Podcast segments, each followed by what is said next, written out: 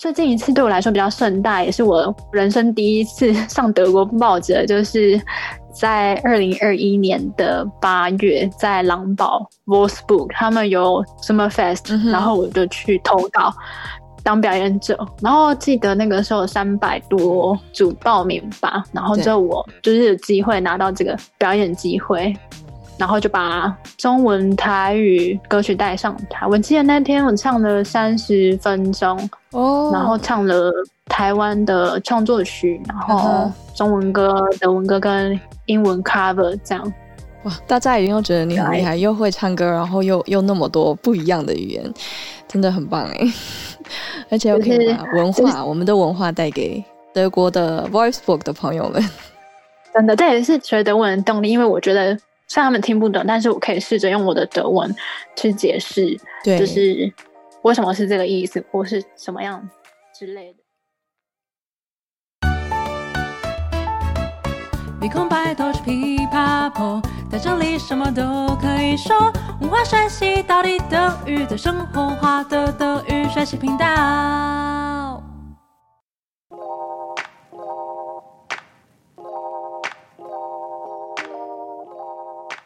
Hallöchen, willkommen zurück bei Deutsch Pipapo, deinem Podcast zum Deutsch lernen。欢迎再回到德语噼啪聊，最生活化的德语学习频道。我是 Bianca，又来到我们的专访单元 Coffee Clutch mit Bianca，喝咖啡聊是非喽。刚刚大家也有听到 Deutsch Pipapo 换了新的开场音乐了吗？是不是跟我一样有同样的感觉？是一个很活泼、很轻快的旋律。新的 Jingle 跟我们今天邀请的来宾有非常大的关系哦，这可是他与他的团员为我们量身定做的音乐，厉害吧？而且我们的认识也是一个很特别的奇遇，等等也会跟大家再分享一下我们的认识过程。好了，先不多说，让我们欢迎这集的来宾 Peggy。Morning，大家好。Hi Peggy，Peggy Peggy 是一个才女，先来分享一下我们怎么认识的。好了，其实会有这一次访谈呢，是因为我之前加入一个叫做。德文学习分享区的一个 live 群组，然后呢，他们其实有一个一年一度的线上唱歌活动，所以大概是今年七月的时候吧。那很多人准备了一些中文、德文歌曲，所以简单来说呢，其实我们就是唱歌认识的这样。真的用唱歌认识，因为我一直都觉得唱歌是一个很好学习语言的方式嘛，所以当呃版主 Jim 筹备这个活动的时候，我就想说一定要来参加一下，然后介绍给大家比较好上手的德文歌曲，然后一起呃唱歌来学德文。然后这边刚刚提到的 Jim，我相信很多听友应该不陌生，因为他就是 Sauerkraut 呃读书会的创办人。那我们之前在另外一个平台上，就是德语汉堡报的电子报上面也有分享他建立这个读书会的心得，很推荐大家去参加他的读书会，好好学习德文，因为他对各种啊、程度的德语学习者都有很大的帮助。总之，谢谢 Jim 让我这次有机会认识 Peggy。呃，回到我们的主角 Peggy，Hi Peggy。哎，对，在那次的歌唱活动呢，我对 Peggy 的印象非常深刻，因为她除了她的声音真的非常非常美以外呢，她也选了一首德文歌，我记得叫做呃 Schwesterherz，对不对？呀，对，对。那她姐妹心是，然后她把一段歌词呃自己改变成台语，然后完全没有违和感，你会觉得说。德文跟台语，嗯，好像有一点不搭，但是他用这个方式把不同的文化串在一起，真的让我直接爱上他了。所以呢，我一下线的时候就马上去 IG 肉搜他。你还记得我们之后在 IG 上面的联系吗？然后我们好像之前就有呃聊天过了，对不对？隔一年之类的。对，那个时候好像，哎，那个我忘记一个 app 叫什么 Club 什么什么 Club，然后那个时候我在。对，然后好像在分享那个叫什么面包，然后加生肉那一集，然后就稍微分享啊，德国人不能接受我在意大利面里面加牛奶这件事。是没错，就是我们其实是因为吃的先认识，结果后来隔了一年，又因为呃歌唱活动，对，呃，就在更多的认识的机会，然后现在就邀请他来当我们的访谈来宾啦，很开心。也、yeah, 非常感谢，就是邀请我来参加节目。那我来补充一下，就是刚刚说的那首歌，就是 Schwester Herz，然后加上黄昏的故乡。那我就稍微来介绍一下我本身。那本身是主修机械，那我现在是在德国的 Volkswagen Auto Uni。然后这个稍微等等会稍微再多介绍一点。不过简单来说，到德国念书。就是我不想只是这样，嗯、那我也想要打破一些刻板印象，就是先帮大家试试水温的那种感觉，就勇敢做梦，然后慢慢往梦想前进。就是只要你不要停止前进，那你会慢慢慢慢的接近梦想。嗯、虽然慢，但是还是会往前进。是我当初是呃繁星上成功大学机械系，那其实我从小就有出国念书的梦想。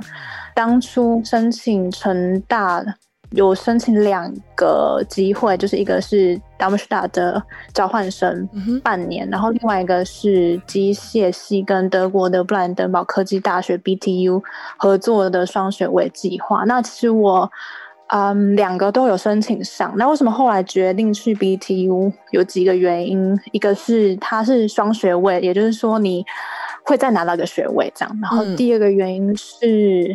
嗯因为他在东德，那消费就会稍微再低一点，嗯嗯、然后交换时间比较长，至少一年。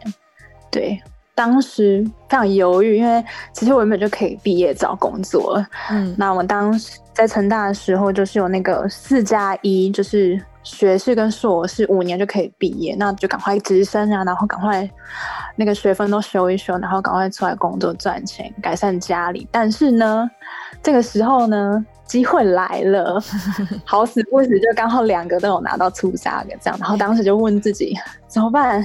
下个机会何时才出现呢？你真的不会后悔吗？嗯、真的会觉得你工作几年还会有这个机会出现吗？或者是你工作几年之后，你真的有理由或者是有勇气说服自己再出来吗？嗯、那当时也想了很多，然后也跟家人讨论，你就试试看，就做你想做的，家里还过得去，就是。嗯，那这里我要补充，就是其实我的背景，我并不是出生在有钱人家里，所以我其实国中呢就自给自足，然后争取奖学金。那大学打很多工，什么三份工啊，晚上打从晚上十点到早上五点的啦，或者是去帮人家跑营队啊，或者是接家教这样，然后还有加上学贷，或者是减少。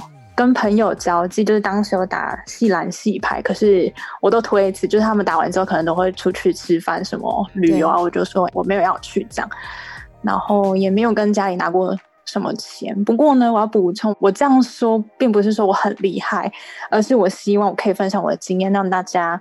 为自己设限的人，不要再为自己设限。因为之前我在台湾有些小演讲，嗯，那有些人打退堂鼓的原因就是家里没有办法提供钱，或者是啊，我不会德文啦，我英文不好。其实我觉得很多办法是人想出来，是你要不要，然后当然恐惧也是人想象出来的。没错，Peggy 真的说的很好，就很励志哎。其实你不去面对，你也不知道你有没有办法克服这个挑战，是吧？就还没有开始就放弃，其实是。呃，到最后都会后悔的。反而一步一步走，然后慢慢的扎实，一定会。你锁定你的目标，你还是会有办法达到的。就像 Peggy 这样子，我觉得真的很棒。那你出国之后，在生活上，就是你事先就已经有这样子那么多的呃计划。那你出国之后，一定也是下了很多功夫跟计划吧？对，因为其实生活还是还是要钱嘛，对不对？所以我还是会。稍微计划一下，大概要花费要怎么样去，呃，减少开销啊等等之类。嗯、所以其实我都有准备一些 Excel，然后去记录哪边花了多少钱等等之类。那其实呢，德国花费并没有想象中那么高，因为以前在台湾有人听到出国，大家都会觉得出国好像就是百万起跳，但是并没有。那、嗯、我分享一下，我当初记得。啊，um, 一年加上机票来回吧，我好像花不到二十万台币，蛮夸张的。因为其实同行来的学长们还有同学们，他们其实都准备至少一百万出来。是啊，因为是啊，他们就会去旅游。因为在欧洲，在德国，你很容易就可以四处去旅游。对，然后我们当时学费呃一学期大概三百欧左右，加学期票啊、搭车什么的。然后住宿一个月，东德也是比较便宜。这我当初也是有跟 Darmstadt 比较过，也是大概三百欧左右。然后所以基本上开销就是一年两学期嘛，三百乘二，再加上一年的住宿，大概会四千欧左右。那食物其实也没有想象中的那么贵，其实超市其实。真的蛮便宜，如果你都是自己煮的话。对，还有如果你不外食的话，因为通常外食一餐至少都十欧起跳，差不多，也不会比较好吃。所以我当时就会把自己的饮食算好。就是一天需要多少蛋白质啊，等等营养素，然后就去超市买一些大概所需要的东西，大概是这样。算的好精准哦，还要连蛋白质你需要的营养素先看好，然后再去挑你的食材，然后把全部的预算都控制的好好，这样子，真的，你生活上一定有很多小撇步可以分享给我们的听友，对不对？没错，因为为什么会想要算这个？其实我当时有看一些 article。嗯，他就说，其实你要专心的话，你的生活的那些所需的蛋白质或等等，至至少要达到，你才有办法专心去念书之类的。对。那另外还有一个组织，就是我也是透过呃同学知道，叫做 t a f e r。我是不知道是不是每个地方都有，但是在我们那一区就是 t a f e r。然后生活学生可以在那边登记，一周就是去一次，嗯、那可以领一些。水果啊，面包啊，小食物啊，小蛋糕啊，甚至洗衣精，那每次你大概就只要付两欧元，所以真的是差很多。哦、因为你要那些东西，真的真的很多很多，所以除了可以减少支出之外呢，也可以应该说那些食物水果，其实他们并没有坏掉，他们只是长得比较丑。那可能他如果摆在超市的话，就会不讨喜，就想要丢掉。对，所以通常都会送到一些 TAFE 那边去。所以我觉得参加这个组织就是 win-win 的感觉。你一方面可以帮自己省钱，那另一方面你又不会让那些食物可以吃的食物而被丢弃。没错，我觉得我们现在制造太多太多的垃圾了，真的就像刚刚 Peggy 说的是一个 win-win 的 situation。了真的对啊很棒的资讯。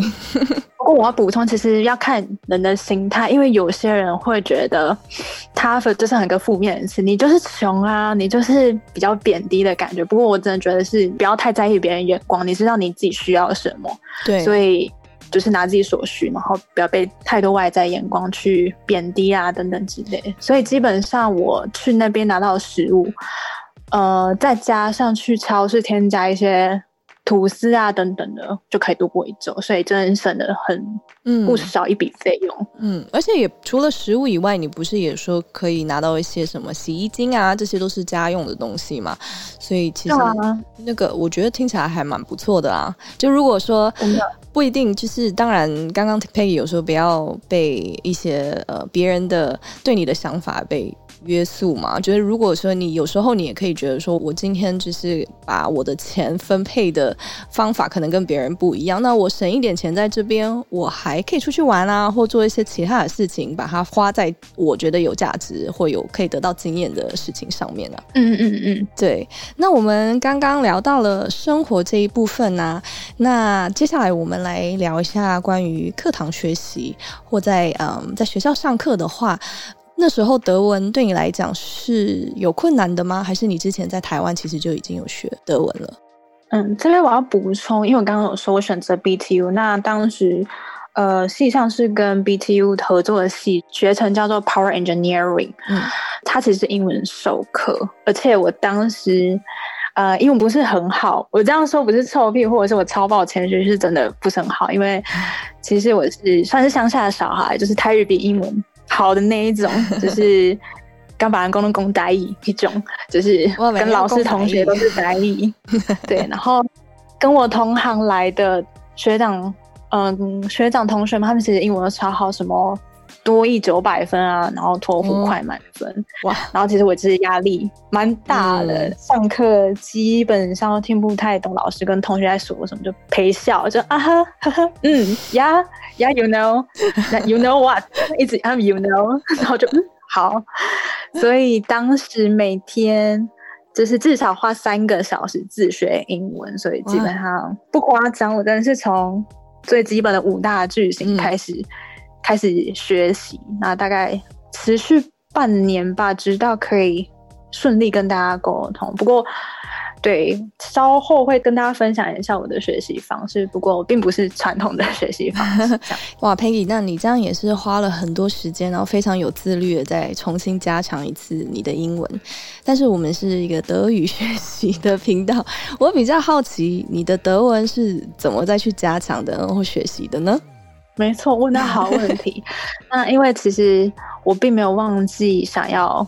留在德国工作试试看这种梦想，不过因为没有办法，因为之前学成就是英文，所以至少你要先过。如果你被当，你还是得回去。所以，所以我刚刚才会说，为什么练半年，大概练到可以跟大家沟通，或者是写得出来报告。嗯、那之后我就转战德文，我记得是二零一九年的三月开始正式整个冲德文这样留在德国嘛。那德文，德文就会是个非常重要的因素。另外一个动力就是，我觉得语言是一个可以认识国家的一个非常的好的媒介。这样，嗯，补充一下我德文底子。那之前我在成功大学的时候有修德文 A one 的课程，然后就是一周两堂课这样。因为那个时候是硕士修的，对，其实基本上大概就是没有花太多心思在上面，就是只是让自己知道哦哦，原来这就是德文哦，有 umlaut 这样，嗯，所以。可以算是从零开始来德国，嗯，然后来德国之后就参加那个 BTU 提供的开学前 A1 加强班，就每一天都有德文课，但我有点忘记多长了，嗯。然后之后开学后，我还有参加每周两堂的 A one 德文班，以及我当时也有听人家建议，就是去柏林参加那个语言班。对，然后我当时。呃，我记得应该是三月的时候吧，然后每天就是搭火车，我记得五点都起床了吧，然后那时候课是九到十二点，就德文班，所以就搭去，然后上完，然后再搭回来，就当试就是试了三周，然后后来发现我本身就不是很爱补习，我觉得应该是会有帮助，但是对我来说帮助不大，而且又是一笔费用，所以后来我就。我就没有再继续上语言班，但是三周真的每天早上五点起床，因为你那时候 BTU 就是 Brandenburg 嘛，那时候火车要搭多久啊？哦，我有点忘记了，应该是一个半吧。你还要转，因为柏林很大，啊、你从那边到那边，你还要再转，还要再转。我记得那个时候是搭了 Alexanderplatz，然后还要再转 U-Bahn 等等的，反正大概八点五十分的时候到，因为我还会利用时间。赶快复习，非常有毅力，这样子三个礼拜我也觉得太久了。那么早的课还要搭火车一个半小时来回，你每天就是三个小时在那边呢。但是还好，你知道说补习不适合你，那你后面是怎样在做就是学习德语这一块的调整呢？你有自己找到什么适合你的方式呢？嗯嗯，我不需要说，就是找到学习方式是真的要花时间去学习，真的要有耐心。嗯，我当时也是真的花了很长一段时间尝试。现在我所讲的都只是个结论，但我当时真的是花了几个月，每次都使用不同的方式，比如说。听 radio 啦、video 啦、article 啦，像语言班的那些全部都试过。嗯、那这边先讲我的结论好了。我的方式呢，是我不管英文或德文都是听说比读写好，这个就很特别了。好像大部分的人都最差的就是这两个吧？对对啊，相反是，所以我要来补充我所所适合我的方式啦。基本上都是呃看影片学语言。嗯哼。或者是德国人交换语言啊，或者是看德国儿童故事书，因为它是最简单的字，我是参加 LINE 群组学德文。不过基本上那个群主我是潜水，我通常都是看别人问什么问题，截图下来，然后搭车的时候或有空的时候稍微复习一下，补充知识啊，原来这样是这样用等等之类的。所以主要都是用语音那些比较在地，嗯，因为都是看影片学语言，然后就是暂停。比如说像一篇，我记得那个，我当时有用那个德语琵琶聊，它也是我当时有搜到，我当时真的是全部都搜，看哪里可以学的，我就我就看哪一个，然后就是试。不过至少是要给一个自己的期间啦。比如说你不能今天试，然后你觉得没有效果，你就赶快换另外我大概都是给自己大概一到两周，甚至一个月的时间去试，嗯、然后如果不行再换下一个。所以当时噼啪聊也是在我学习的媒介之一。我还记得当时有一篇珍珠奶茶，那篇我大概听了十次以上。我一开始听写就是听，大概知道里面在讲什么，然后如果不知道再听再听再听，因为你可能第一次听你只听得懂十 percent，是，那你可能第二就是再多一点，再多一点，再多一点，所以当时就听了很多次，然后再来的话就是。先听懂大概，然后再慢慢听一句写一句，嗯，听一句就是非常痛，但是比较有成长啦。那我们那一集珍珠奶茶有让你在柏林顺利用德文点到珍珠奶茶吗？还是你不？我记得，因为我当时有跟德国人交换的语言，所以我当时好像就有试着跟他聊这个话题。哎、欸，对，我觉得 Peggy 是一个模范生哎。我们在这边一直提倡的就是，拜托拜托大家，就是当然课本也是要。练，可是你在德国生活的时候，其实你会碰到的都是比较道地，呃，德国人，他们当然讲的就是道地德文嘛，所以那个可能在一般课本上，或如果你要考检定的话，其实是有点不太一样的。但如果像 Peggy，他是用影片啊，或者说就是参加 Line 群组啊，或者说听我们这种说的好文化这种的东西的话，我觉得都是会。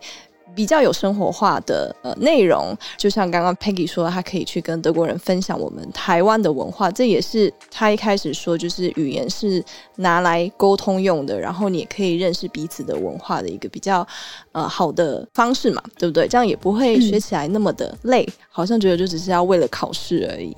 真的，因为我我真的是超讨厌考试，我到现 在从来没有考过什么歌德什么，是就是我从来没有碰过那些考试。我觉得我自己应该是不会过啦，所以也不敢也不敢去考，因为就是就是听说比读写好。我现在真的是在公司写 email 就是蛮痛苦的，就是 A N 都会忘记加，对，那种可能会在考试扣很多分，但是我在生活上不会因为这样而。无法存活，所以我先不去考那个试，等到之后真的有需要再去考。对对，对所以还要补充一个，就是呃，我觉得在比如说像我为什么当初会选择珍珠奶茶，是因为我觉得我想实以致用，我觉得这个我可能在 Irgendwann 可以 可以 verwenden 派上用场，就 是可以派得上用场，所以我就想说啊，反正就先读起来放，而且我也觉得蛮有趣的，要怎么讲？嗯，对，那一集其实好像回馈还蛮好，大家都蛮喜欢这种生活化的。毕竟就像 Peggy 说的，irgendwann kannst du es verwenden，就是你是会派上用场的。那你还有其他的学习方式吗？因为我知道你的上一次我们在歌唱的那个活动里面，你唱 Schwester Herz 的时候，我真的觉得你的发音很标准诶。嗯，我这边我个人蛮喜欢的学习法就是 shadowing 影子法，就是别人说一句，你马上说一句。比如说，我就赶快，我就是学你，然后赶快模仿，然后你的那个音调啊，就会想办法跟你一样。我也是在唱歌的时候有使用这个方法，所以它不止可以学 学演员，唱歌也可以。然后之后就是在录音起来重复听，就是这是影子法。然后还有听写，因为你你要写，所以你要专注听，你就会在就是 focus 在那个字上面。所以这是我最核心、最核心的。方法，因为这个影子法，你就算不管跟人家沟通，或者是你用影片学语言，你也可以把这个学习法套用进去。嗯，像刚刚 Peggy 说的，尤其是在发音上面，如果你使用这个 shadowing 的方法的话，其实我们可以呃想象一下，小朋友也是这样子学习语言的。为什么小朋友的母语都是母语，然后没有口音呢？就是因为他一直在重复他环境听到的一些声音，就尤其是他爸爸妈妈讲的话。所以如果我们用这样子的 shadowing 的方式的话，你的口音。基本上是可以越来越少，嗯、然后当然那个像录音再重复听也是很重要的，因为你录起来，其实有时候我们自己讲，我们还没有知觉说我们刚刚讲的到底是怎么样，但是当你录起来，然后你再重复听的时候，你就可以发现到你自己讲话的细节哪里是可能还没有很到位，然后你可以去微调那样子，真的很棒的方法，尤其是想要说的一口标准的德文的学习者来说，是真的。很推荐。嗯嗯，然后我还要补充一个观念，就是我并不排斥用中文学德文的这种方式，因为我曾经我听人家讲说，你要学德文就要用德文学啊，我有试过，但真的好痛苦，而且我的学习效率很低。嗯，所以不管学什么语言，我曾经有学过日文，我也是用中文当辅助，我觉得注音超好用的，你有些 你有些发音都可以用注音去辅助它，嗯，然后德文也是，英文也是，所以我觉得。不用因为别人说你一定要用英文学英文，或者是德文学德文而去限制你学习一个语言的的机会，或者是什么之类。反正你就是选一个适合自己最舒服的方式去选那个语言。没错，后面这个真的就是重点，因为每个都是不一样的学习者嘛。那方式其实真的是不是说有时候觉得你没有办法进步，是因为你很。笨或为什么学不来，可能就是你刚刚好没有找到你适合的方式，所以真的是呃，希望大家可以多尝试一下，嗯、像 Peggy 这样，每一两个礼拜换一个平台啊之类的，嗯、真的会摸到，会找到适合你的。真的，真的是要试试看，更有耐心。所以我觉得学语言它真的是没有捷径，因为除非你是天才，那可能我不是，所以我觉得真的是要慢慢来比较快。加上我说到我不是语言天才，所以我要更有耐心去慢慢累积。不过我得说，有些外国人真的是学很快，可能是因为那些 push 很像吧，我也不太知道为什么，但是他们就是真的很厉害哦，可能也很敢说，嗯、很敢犯错。我也对对对，我也不知道。但我觉得就是千万大家不要去比较，因为你刚刚说的外国人就是说欧语系的之类的嘛，对不对？对啊、你就觉得说可能啊、嗯呃，西班牙人学德文学的很快哦，或意大利人。可是因为毕竟你在欧洲，就是这些语言其实都有一个共同的底，就有些是拉丁文啊，或者说就他们的来自于就是拉丁文或希腊文。什么之类的，其实你要认识一个语言之后，你再去学另外一个欧系语言，真的是比较快，而且文法架构也很像。如果是台湾或中国，我们学习日文相对比起来比较不吃力啦。那一个德国人学日文，那那个也要花蛮多的时间的，是这意思。所以像比安卡说，就是不要去比较，你只要跟自己比较，说你是不是比昨天又多会一个。句子，嗯，或者是多会单字，这样就好了。没错，对。然后为了提升自己的学习品质，就是还蛮自律，就是一天只碰两次手机吧，就是午餐跟晚餐，看看家人有没有一些重要的事情啦，或者是同学有没有重要的事情，然后跟家人问好啊，就是自律成这样。但是并不是百分之百都有成功，但是就是尽量让自己。有这个习惯，因为习惯是慢慢养成的。那你要有时间给他，让自己去适应这个习惯。嗯，Peggy，你真的做什么事情都很有决心，而且很有自律。像你刚刚那个早起啊，还有现在一天只碰两次手机，那我可能。前面两三天就放弃了，我无法，因为真的很厉害。对啊，Peggy 刚刚跟我们分享了很多语言学习的这一部分，然后我们也聊到你之后会想要在德国继续工作的机会嘛？那工作这一部分可以再跟我们分享一下你的计划吗？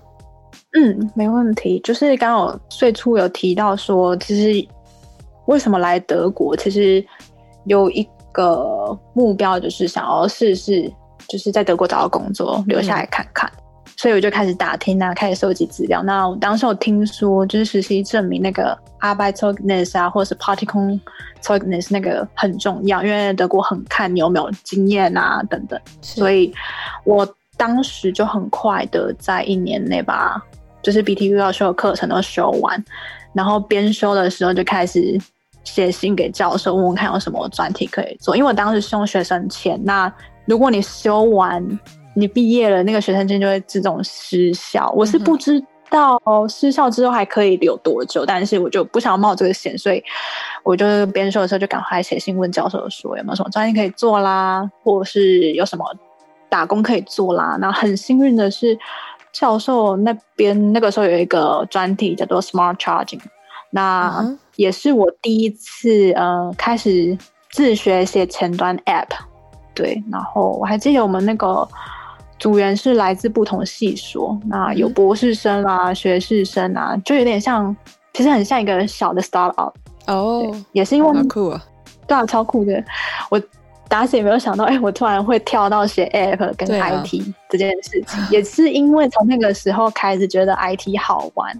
然后还有另外一个原因，是因为我觉得 IT 就是可以 remote 工作，那我就可以，因为我是喜欢旅游的人，就可以，嗯，搞不好以后可以四处走，然后只要带这个电脑打开。对啊，在那个几个月之后，我忘记我在那个 project 多久了。不过因为我知道。不能只是这样，因为我刚刚说 particle holiness 嘛，那刚刚那个只是 heavy job，并没有像也是有帮助，但是我本身我自己觉得，可能你有真正在公司有实际经验会比较有帮助，所以我那个时候也是在开始往外申请，嗯、往外开始找有没有什么 particle 的机会，那非常非常非常幸运有找到 ABB 的一个公司，那边那个时候 ABB 有在呃 Corpus BTU 大学是在。一个城镇叫科布斯那边一个小分公司，那也很幸运的申请到呃 front end 的工作，就是前端工程师的实习。Oh. 不过记得那个时候因为 COVID，所以原本其实六个月的实习，后来就压缩成三个月，就蛮可惜。不过这两个最主要的 heavy heavy 的 toughness 跟 particle toughness，我就有就有在我的 list 里面打勾，嗯。慢慢接近我想要我想要的方向的目标，开始慢慢收集。嗯、对啊，哇，那 Peggy 真的很厉害耶！因为我们之前一直都有跟大家聊到，就是机会真的是要靠自己去争取来的。那就像 Peggy 啊，他自己会主动去写信争取这些呃实习的机会，真的是最后也是会得到好的结果。那 Peggy 实习完之后，再来还有什么其他的经验可以跟大家分享吗？嗯，因为刚我说短期的终极目标就是想要留在德国工作嘛。那实习因为也也只能实习三个月，然后我当时有问他们说我有没有没有机会转正职，嗯、他们说嗯没有诶、欸，目前没有，因为加上 COVID 啊，他们其实可能原本有，但是因为 COVID，所以他们可能不缺人了这样，所以我就再继续再继续一直找一直找，然后意外看到。可能是网路吧，还是忘记哪里看到有一个福斯集团，就是德国汽车 Volkswagen，他们有一个两年软体工程师全德文的培训计划。嗯、我记得当初有一千，不过那都是我最后才知道的，当初根本就不知道有几个人申请。那 Mentor 他们是说当时有一千八百个人申请。那简单讲一下流程，就是先是在家你会收到一个 email，就是 online test。然后，如果过了之后呢，你就会再收到第二阶段的 test，就是在你就要去，就是他们的公司现场 online test。然后那天就是再加上九十分钟的面试。哇，对，我那个时候 九十分钟很我那个时候哎，是一个人一个对一对二，就是有一个是 HR，然后一个可能是 manager 之类，就是可能每组派都不太。确定，oh. 对，然后 online test 其实他完全不会考软体工程师，一点关系都没有。他们就是希望你是零经验来，就是帮你从头培训。Mm hmm. 所以其实对我来说，又像第三个硕士这种感觉，又是两年，然后配个很爱硕士，然后 然后，但是一直还没有办法工作。然后最后是呃，因为我那个时候申请是第三届，对，然后。Mm hmm. 他每一届都是会呃录取一百个人，所以一千八百个人最后录取一百个人，这样、哦、很竞争呢。对啊，我记得其中七十个人是来自内部员工，就是原本就在服侍，比如说装修部门啊、汽车装修部门啊，或者是甚至 manager，或者是四十几岁啊、三十几岁都都有，然后是来自内部员工，然后其中三十个人是来自外部员工，就是像我这样哎。一开始跟福斯一点关系都没有的，然后总共就是记得没错的话，应该一百个人里面大概有十个女生，然后三个外国人吧，一个西班牙人，一个台湾人，和一个中国。不过那个中国人好像呃原本就在这边八年之类的了吧，uh huh. 印象中，但我有点忘记。Peggy 真的很厉害，台湾之光，唯一的台湾人在那边。那你刚刚说的这个是全德的培训嘛？然后又是、嗯、呃比较专业的领域，在德文方面，你是不是也是又要再面临一个新的挑战呢？那你是怎么克服的？超级，就像我一开始说的，就是我自己选的路嘛，我就是想要不一样，不想要只是这样。那当然遇到挑战，我就不想要待在舒适圈啦。就是，但抽到挑战就会很大，所以主要呢就是用意志力去克服。嗯，因为刚刚所说的这些都是你自己选的，没有人逼你说你一定要在德国工作，没有人逼你说你一定要学德文。并没有，就是你自己选择要来的，嗯、你自己选择来德国，你自己选择进这个公司，你自己选择要全德文培训，那你就要自己想办法去克服它。那为什么会选这个培训？是虽然很痛，但是可能比较快成长。那对我来说，就是一个很好的机会，因为它是两年，嗯，我就有时间慢慢的打底子，不管是在德文方面啦，或者是在 coding 软体方面。嗯就是慢慢来，慢慢刚说了，慢慢来比较快。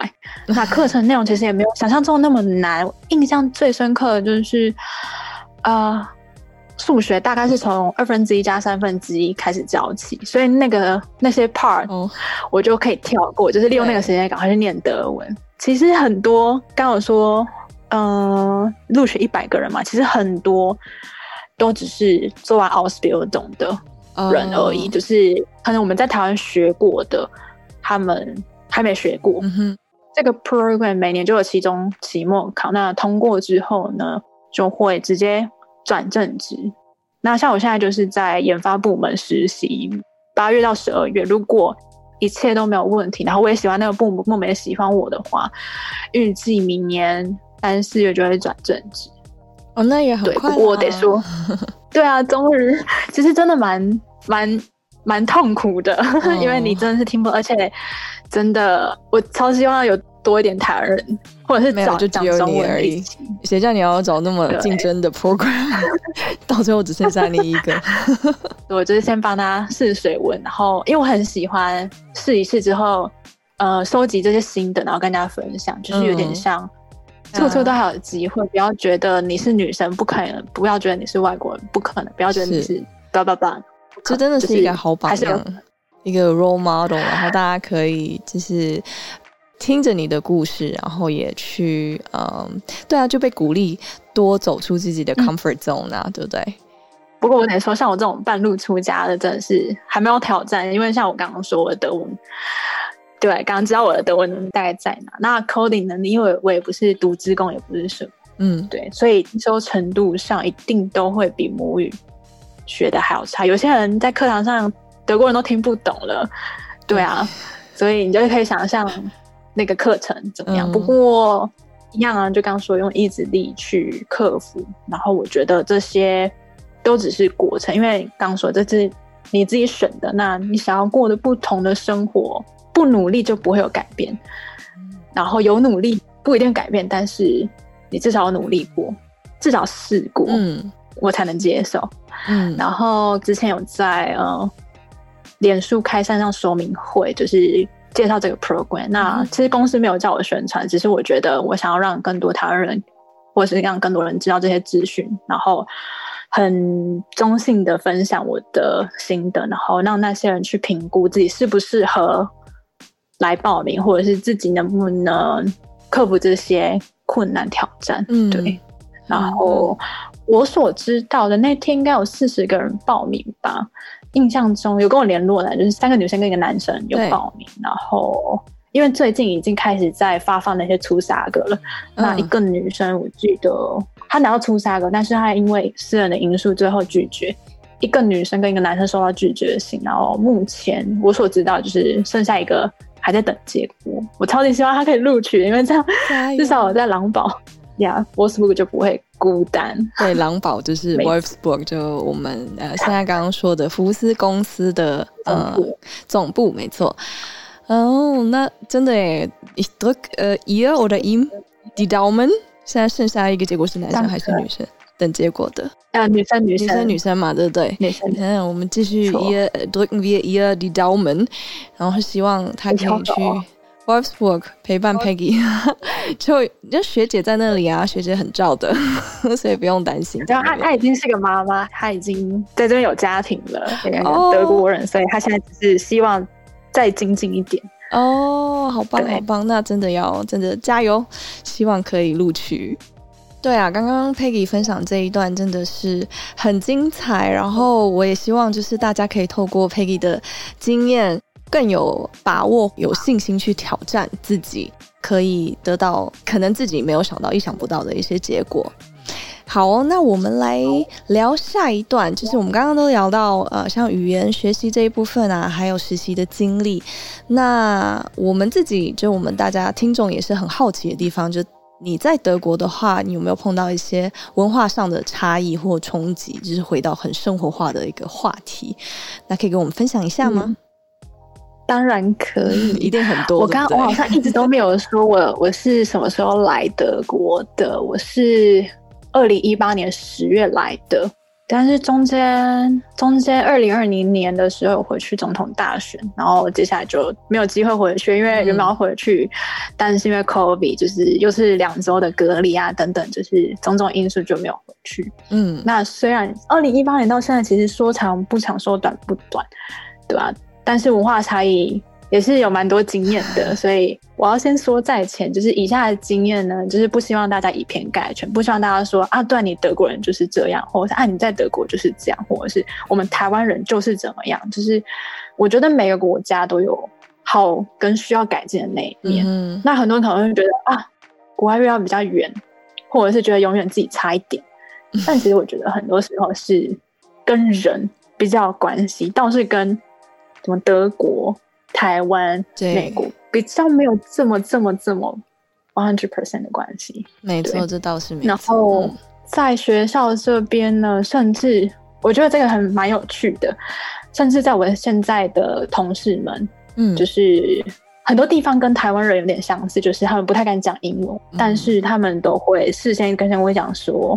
他们先去道歉，然后他们说不好意思，我英文不太好，然后才跟我讲英文。他们可能很想要练习，但是他们又怕讲错，所以我真的觉得超有趣。我想，嗯，突然瞬间来到台湾的感觉，先先道歉说，哎呀，Entschuldigung my English is not so good，aber ich versuche also mit dir zu sprechen 我的时候，类似这样的句子。然后我就说没有关系，我我也不是母语啊，我也不是英文母语，我们可以试着练习。对，那这就是英文的一个部分。嗯、然后还有一个，我刚刚想到一个，就是在台湾很常用，然后但是德国完全不知道什么意思的东西，就是毛毛虫符号。就是在台湾，我也超常用。我跟比安卡在聊天的时候也说：“哎，待会见。”只是对我们来说是一种 表示声音的延长，然后并没有那么严肃的感觉，像是“明天见”，就会觉得哎很。很 net，就是很亲近那种感觉。嗯。打字原本就没有办法表达你的情绪，但是通常看到这个符号，我就觉得别人是还在，呃，就是好心情。对对对对。然后我在就跟我的语伴聊天的时候，就一直用这个符号。我一直以为他懂，因为他也没有问什么。直到有一天，他终于鼓起勇气问我说：“哎，那个这是什么意思啊？”然后想说：“你居然现在才问我，一直以为你懂哎。”然后我一直以为就是。Maybe 是全世界同样的符号，然后就说你你原来你都不懂，他会是狂用。他说他以为他有一天会懂，但是好像没有，没有那个符号，就是其实我也不懂哎。我们之前在德国，可能唯一看到那个毛毛虫符号，就好像好像我记得在什么那个叫什么 physics 哎，那个叫什么课？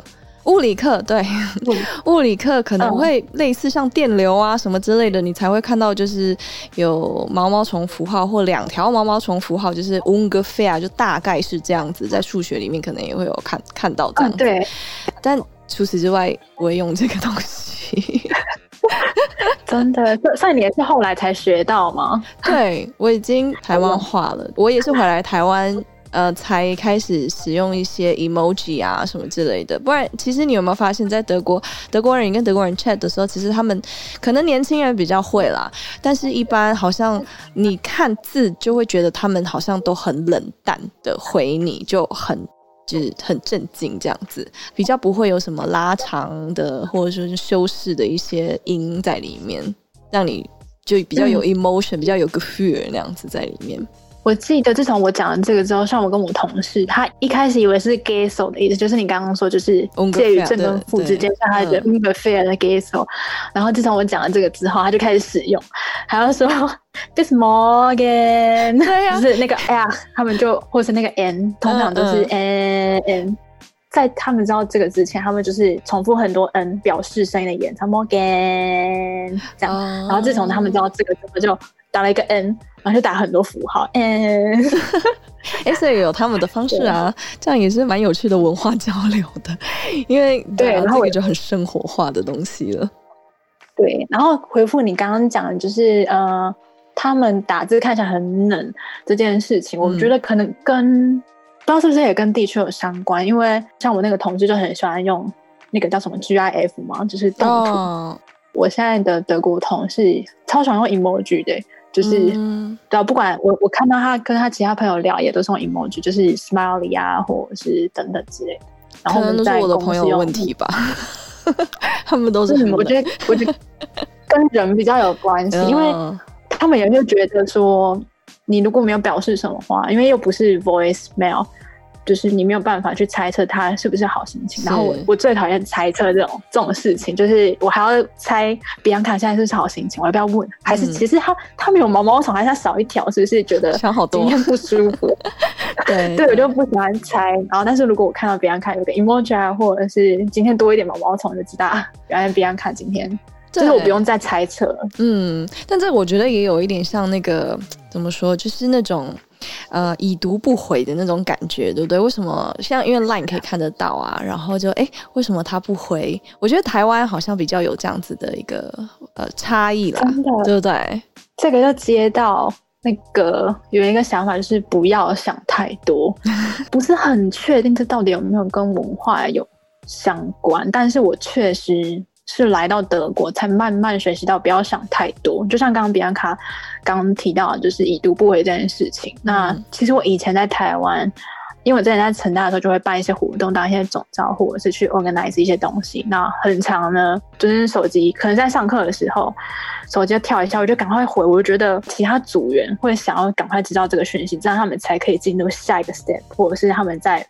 八折预算的时候跟店家说，我就赶快回答可以或不可以，他们就可以。嗯、就想太多，他也许就没有那么急啊。但是我自己就给自己很急，说我赶快回他，他就可以去做另外一件事情，然后把结果把我自己搞得很急。嗯哼，对。但是像我的德国朋友们，他他就非常 chill，他就觉得我现在就就没有时间啊，或者是我为什么要急着回你？就是。就不是那么急的事情，为什么不能好好的享受的晚餐，或者是好好享受跟别人在 bar 里面喝酒啦、喝喝咖啡啊等等之类的？那其实有的时候，嗯，可能在台湾很多人会觉得，哎、你刚刚明明就是一分钟前上线啊，你怎么没有回我？你是不是讨厌我？像我之前就会回，我就说不好意思，我还要先解释说我刚刚在干嘛。说哎、oh. 欸，不好意思，其实我刚刚。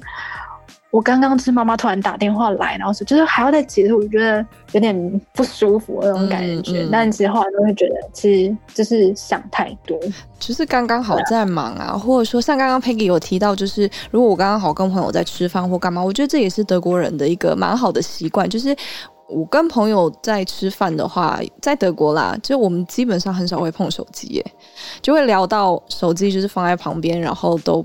或者甚至放在包包都没有放到桌上，这样子其实就好好享受当下的时段，这样子我觉得也蛮好的。那除了这个之外的话，还有什么其他的经验可以跟大家分享吗？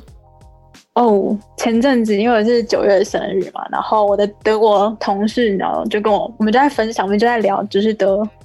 国文化，或者是我跟他聊，我想换手机什么什么之类的，他就跟我说：“ 你太晚了，就是德国很多那个 Young Tarif，就是什么二十七岁或者是二十六岁以下，你就可以用 Young Tarif 买到很好的方案，比如说德铁会比较便宜，嗯、或者是你电话方案会比较便宜，或者是 WiFi 啊什么什么的。结果他是 他是在我二十六岁的最后一天，在倒数的时候 传那个讯息给我，然后我就跟他说。”我来得及吗？他说：“嗯，德国办事效率应该是来不及吧。”然后我就觉得啊，怎么办？然后我就开始在 Google 查说还有什么 Tarif 可以用，然后最后就查到一个那个那个 Deutsche Bahn，还有那个班卡夫妻跟那个班卡特，嗯，那个夫妻，然后最后就买了夫妻，大概六十七欧左右，我记得原价是两百多欧，嗯、然后其实算一算就觉得，就是你搭一次就就回本那种感觉，然后但是这里有一个小地方，就是也要提醒大家，就是你买之前你不要。自己脑补觉得 fünfzig 就是全部都是打对折，并不是，就是其实 fünfzig 跟 fünfundzwanzig 它只有他们是 super 跟 spa 的那个 price 是打七五折，oh. 剩下的对，所以所以其实其实跟其实 fünfzig 跟 fünfundzwanzig 最唯一的差别是 fixed price，就是 fünfzig 是打五折，也就是说 fünfzig 对。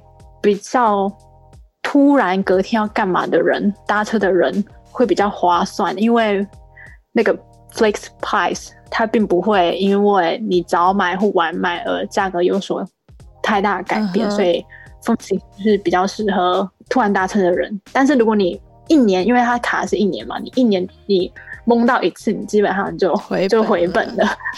大家有没有赶快做笔记呢？真的，我我自己都不知道，我连那个 Young Tarif 我也不知道。哇，真的知道了，还来得及吗？来不及了，已经来不及很久了。推荐大家赶快现在去查一下，还还没有到二十七岁，就二十七岁以下的话，赶快去查一下有什么 Young Tarif 包括的一些比较优惠的方案。先买起来，真的，而且有些有些 Young Tarif 是二十六岁以下，有些是二十八岁以下，所以不要放弃希望。哦、对对对，赶快去找一下，查就知道了。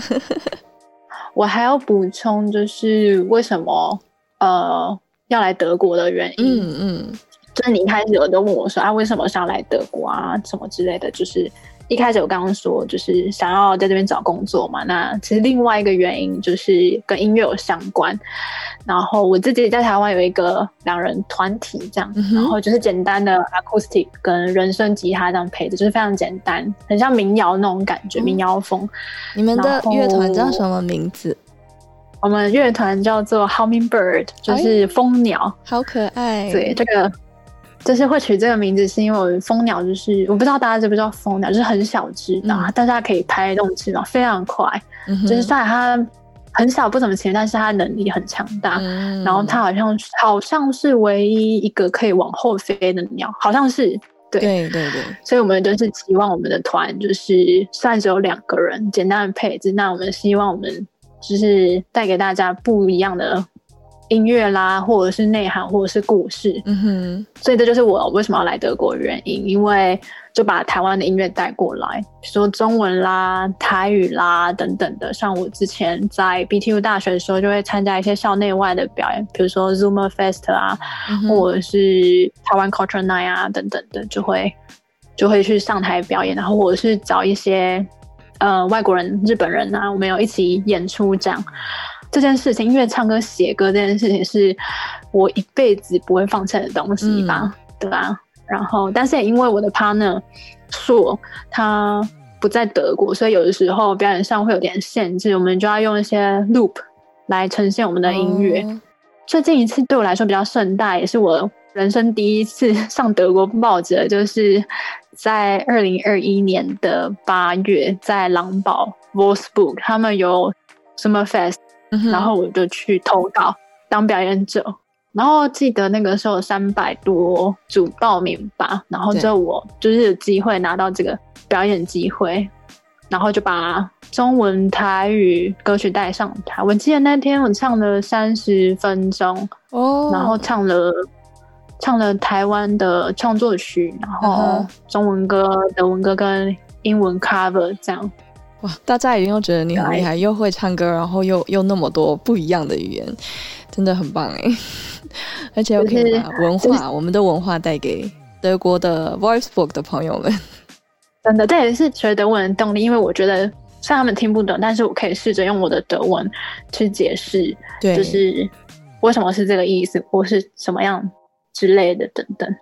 然后，嗯、但我这边要做一个小广告，因为我在台湾之前有在驻唱过，所以如果有听众朋友呢，知道哪个餐厅啦，或者是有哪里有表演节啊，或者什么表演机会的话，或者是有有开店需要驻唱啊，欢迎联络我哦，或者是 Bianca。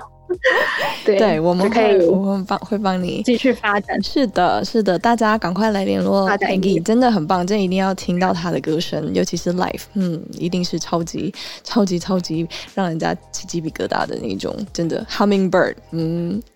好哦，那我们这边刚好既然都聊到音乐这一块了，我们再回去我们一开始就讲的我们的开场的音乐，我们有一个新 jingle，就是 Peggy 跟他的合作伙伴帮我们做出来的，谢谢 Peggy。嗯，不会，其实其实当时也是一个巧合，我记得我当时才跟你聊天，就是说，哎，好像在聊说怎么写歌吧，我就说就是蛮蛮靠感觉，就是如果你感觉来了，或者是你跟这个人。聊天，那你觉得他给你怎么样的感觉？那你脑海中就会有什么样的旋律？然后，呃，是我在走完朝圣之路的时候，稍微看一下他们的 p 泡泡文章啊，或者是他们的 radio，然后去想一下怎么样的旋律、怎么样的歌词适合他们，因为大概只有十十二秒、十五秒，对，然后就真的还蛮靠灵感的。然后我有跟他们，就是跟 Bianca 他们讨论，就是。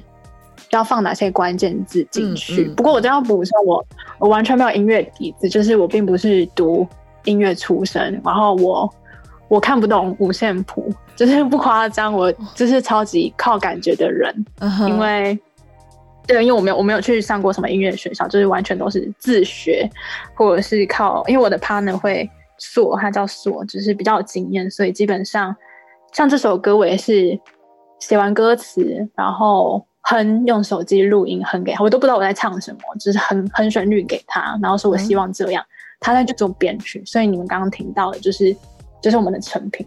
哦，那你们真的也很大，就是你是很很靠直觉，就你灵感来，对，就很互补。那 partner 真的很重要，对不对？那我们听到那个 jingle，我们大家都很开心，因为很轻快，觉得就立马心情就很好。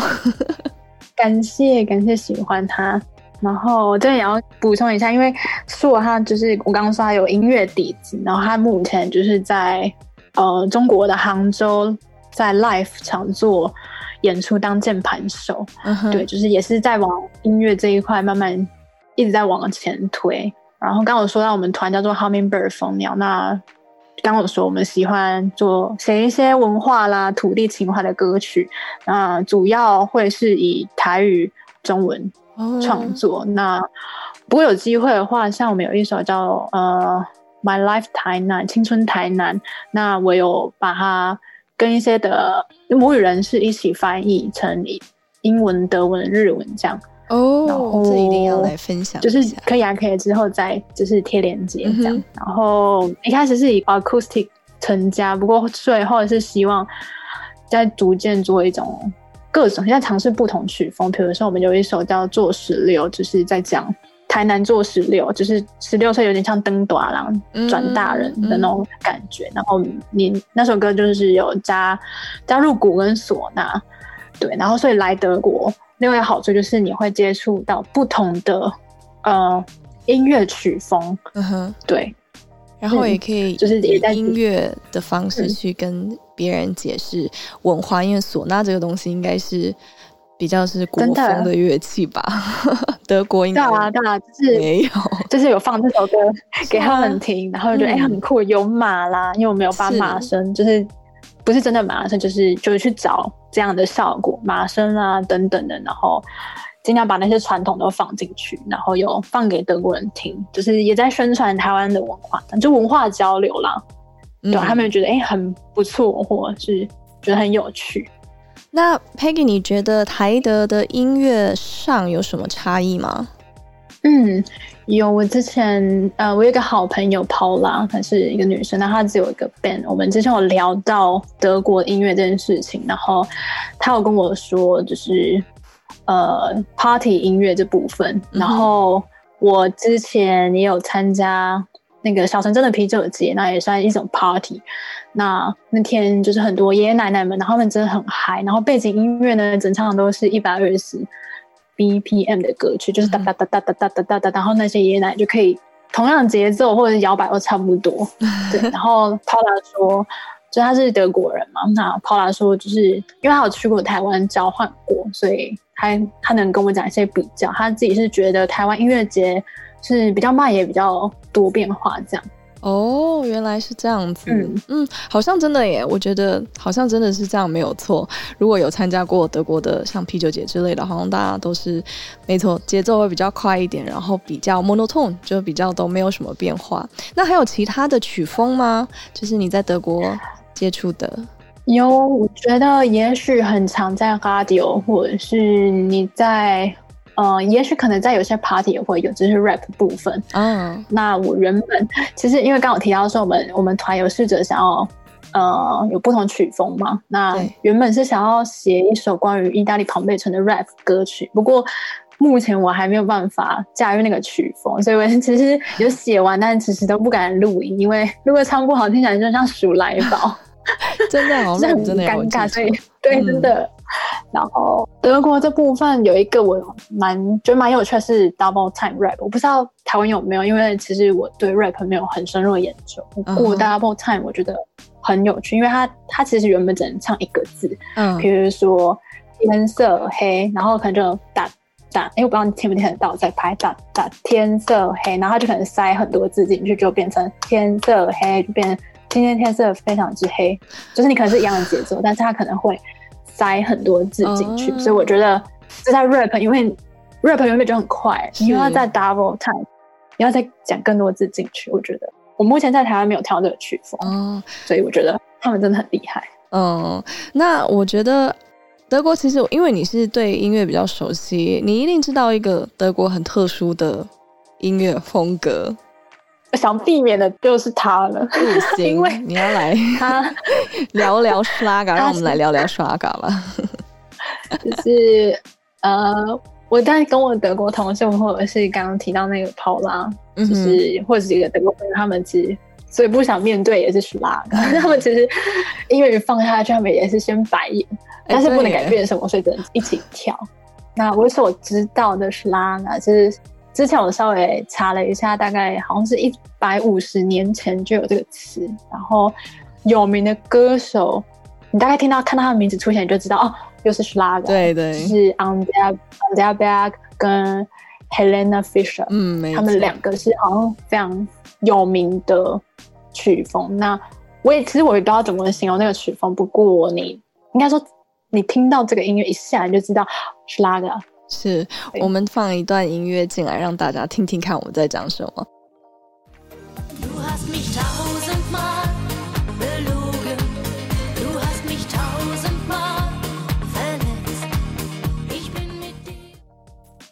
然后，呃，其实 Schlager 我可以稍微补充一下啊，就是 Schlager 这一部分，因为这个字 Schlager 其实它是代表呃一个畅销的东西，就比如说。Etwas ist ein Verkaufsschlager，就是很畅销，它很热门。其实这也是这个音乐的，这对它的曲风，其实它是流行音乐，只是很不自主的德国年轻人啊，至少就是会听到它，然后先翻白眼，但是过了一阵子就不知不觉的跟着跳起来，跟着唱起来，因为其实歌词大家都好像蛮熟悉的，所以是流行洗脑，非常洗脑的曲风。嗯，就是歌词通俗易懂，然后你又可以基本上酒精一下去，你就是整个拍点都会很对。对啊，就是节奏啊，拍什么那个摇摆就就 OK。重点是酒精这部分啦，像 Oktoberfest 嘛，都是放 Schlager music，大家才可以一起嗨。没错，我们之后还会把一些歌单整理出来跟大家分享。嗯，还有一些就是比较。我是后来也才发现，像罗志祥的《恋爱达人》，他其实翻唱德国的 Borussia Twenty，二零零二年，两千零二年发行的一首歌曲。然后还有一个，啊、我觉得我之前完全不知道这首歌，它是杨丞琳的《太烦恼》这首歌。两千零八年，杨丞琳《太烦恼》，他是翻唱 Wir sind Helden 的 Nur ein Wort，我觉得很好听。我觉得两首都很好听。那 Ein Wort 是应该是两千零五年发行，uh. 所以在三年后，呃杨丞琳就翻唱这一首，我觉得还蛮酷的。所以以后大家去 那个跟德国 KTV 的时候，就可以点 ein Wort，然后唱《太烦恼》这样。我真的要说相反，在台湾的时候点《太烦恼》，然后唱德文版的。学习德文也可以，是不是？对嘞，是不是？我们下次来挑战一下好了。文化文化交流，对，我觉得这首歌真的蛮好听的。哦，节奏轻快。对，之后在网站跟 IG 再把这些东西整理出来给大家分享，然后大家可以去听听看，比较一下，就是德文跟中文唱起来有哪些不同的感觉。啊，跟 Peggy 真的聊了好多好多，真的非常精彩的内容。嗯，那时间嗯都是过得很快，现在又来到尾声，来到我最喜欢的部分了，就是我们都会请我们的呃来宾来分享一句座右铭，然后是德文的哦。嗯，Peggy，你有哪一句话想送给我们的听友呢？有，我觉得我自己蛮喜欢的一句话，就是我不知道是有没有这句话，但是可能是我自己创作的，我也不知道。它叫做“世界有多大，取决于自己的心胸有多大”。嗯、那德文就是、嗯、“Wie groß die world ist, hängt davon ab, wie groß dein Herz ist。”我觉得，嗯，如果你带着有限的眼光去看这世界，那其实走到哪里都没有什么差别，你永远都只会看到你不好那一面，或者是不满足，你不满足你自己所拥有的一切。那其实你自己本身就要就要知道，在离开自己熟悉的地方以前，你就知道这会是一个新的世界、新的经验，不会是完全一样的人事物。嗯、对，那其实刚刚我听到那些分享，我还是喜欢台湾，喜欢德国。各有各的好处。那至于未来会留在哪一国，我也自己也不知道。就是慢慢慢慢拼拼图，拼成人生这幅图，这样。哎。真的讲得太好了，我只是重复一下刚刚 Peggy 的座右铭：Wie groß die Welt ist, hängt davon ab, wie groß dein Herz ist。嗯，好美的一句话，你真的是自创吧？我好像没有听过，但是我真的觉得很棒，很棒。把这句送给大家，其实我也不需要再补充什么。那真的很谢谢 Peggy 今天来我们的节目，嗯，跟我们分享那么多，然后也祝福你之后不管是在你的嗯职业上的发展啊，或者是音乐上，都可以顺利的达到你的目标。但我对你非常有信心，就听你那么那么有自律的在规划你自己人生，你一定可以达到的。最后，也希望大家一起多支持他们的乐团 Hummingbird。有任何表演机会，可以透过我们德语批发聊的 IG，或者直接跟他们联系哦。那资讯都会放在我们的网页里。谢谢 Bianca 跟团队，那很开心有机会能来到节目分享。谢谢 Peggy，那我要来收尾了。谢谢你今天的收听，喜欢的话记得订阅德语噼啪聊 Podcast，还有 IG，一起丰富你的德语生活。记得加入我们的 FB 社团，搜寻德语噼啪聊，一起讨论，让学习德语更有趣哦。Bis zum nächsten Mal，wir freuen uns auf dich，deine Bianca und Peggy。Tschüssi。